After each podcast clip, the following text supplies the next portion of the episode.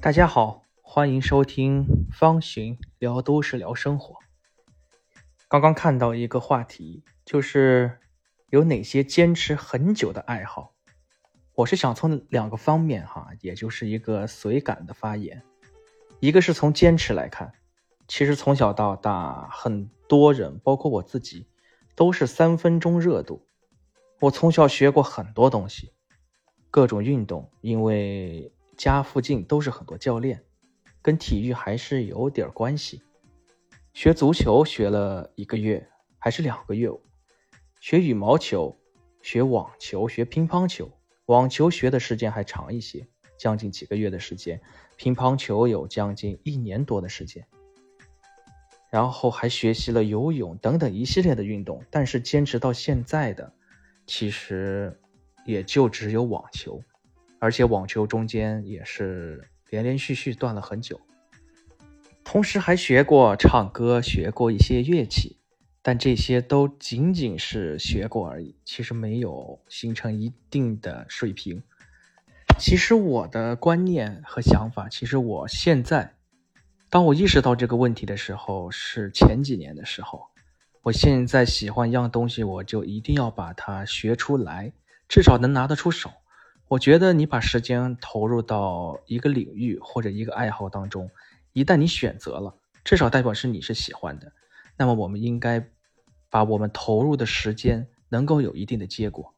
所以我现在就是要么不选择，要么不喜欢，要么一旦喜欢和选择，我一定要做出个样子。这是我现在的观念。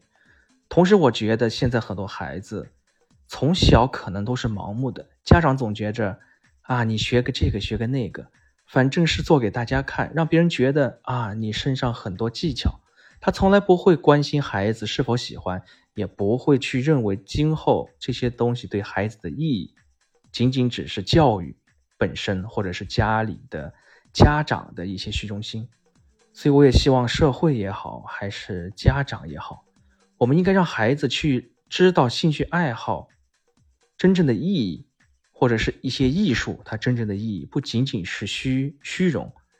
应该是给孩子一种心灵上的，或者技巧上的，或者是一种技能上的一种帮助，让他们真正喜欢爱好，而不仅仅是打压、强迫，或者是一学了之无所谓。第二个想跟大家分享的，其实就是我刚才说的，我没有一件现在坚持的很长的一个爱好，或者是运动。但是我坚持了一件事情，是我从初中开始一直到今天，就是每天我都会洗头、洗澡，不管发生什么事情。当然了，我说这个跟养生也没关系，跟健康也没关系，跟爱好也没关系。我只是想说，每一个人其实都可以坚持一件事情，包括爱好或者习惯。当然，如何坚持一个东西，其实很多人。告诉了很多方法，说了很多心灵鸡汤，讲了很多心理学的、科学的很多的道理。其实我想一想，我为什么能够把一个习惯或一个动作坚持到现在，其实是一种信念，是你真正想要。所以我们要坚持一个东西，就是两个原因：第一，